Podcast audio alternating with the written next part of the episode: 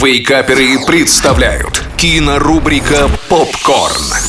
Всем привет! Это Николай Янчук, портал Киноафиша Инфо. И сегодня мы вновь поговорим о том, что стоит посмотреть в кино на этой неделе.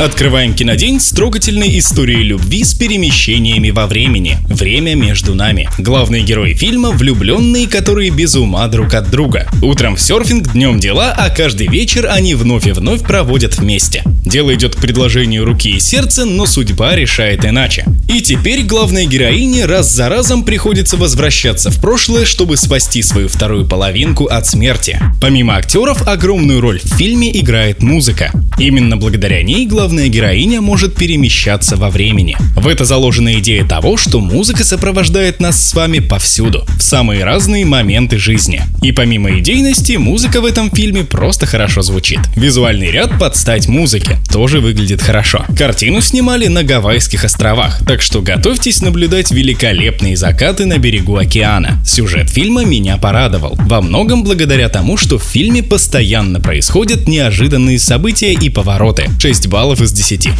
Далее предлагаю переместиться домой на уютный диван перед телевизором и посмотреть долгожданный второй сезон игры на выживание. В первом сезоне нам показали телешоу, главным призом в котором оказались не деньги, а жизнь участников. Второй сезон начинается спустя год после событий первого и продолжает историю. Мне удалось посмотреть первые две серии и хочу сказать, что держат они в напряжении ничуть не хуже, чем раньше. И уже в них нам показывают неожиданные сюжетные повороты. Релиз второго сезона 29 сентября в онлайн-кинотеатре «Премьер».